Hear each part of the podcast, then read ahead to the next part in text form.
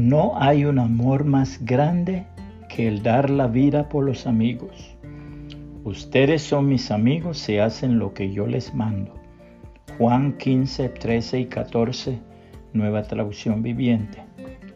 Dios y yo somos amigos. Cierto hermano en la fe del Evangelio del Señor Jesucristo escribió la siguiente reflexión. Como si no hubiese otro en los cielos sino solo Él, y ningún otro sobre la tierra sino yo, el Señor y yo somos amigos. Es tan real Él como yo. Dios es espíritu y la parte más importante de mí es mi ser espiritual.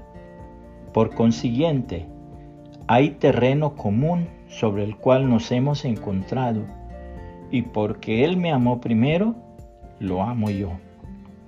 En adelante no debo preocuparme en discutirle ni en intentar definirle en fórmula doctrinaria, sino en demostrar en mi vida diaria su hermosura y su gloria. Nada me importan las teorías sobre la caída del hombre.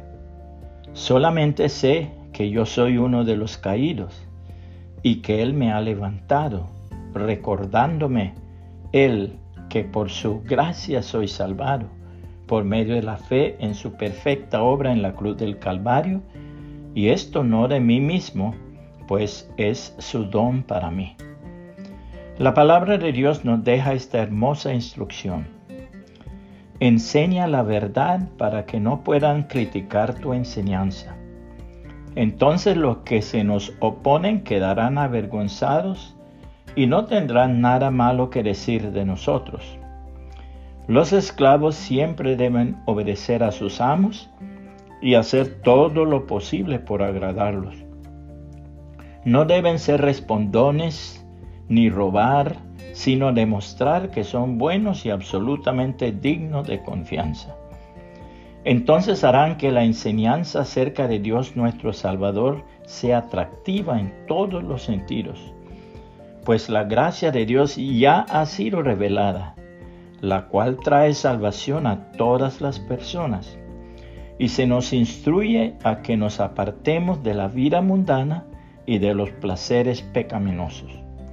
En este mundo maligno debemos vivir con sabiduría, justicia y devoción a Dios mientras anhelamos con esperanza ese día maravilloso en que se revele la gloria de nuestro gran Dios y Salvador Jesucristo. Él dio su vida para liberarnos de toda clase de pecado, para limpiarnos y para hacernos su pueblo, totalmente comprometidos a hacer buenas acciones. Debes enseñar estas cosas y alentar a los creyentes a que las hagan. Tienes la autoridad para corregirlos cuando sea necesario. Así que no permitas que nadie ignore lo que dices. Tito 2, 8 al 15, nueva traducción viviente. Puede compartir esta reflexión y que el Señor Jesucristo le bendiga y le guarde.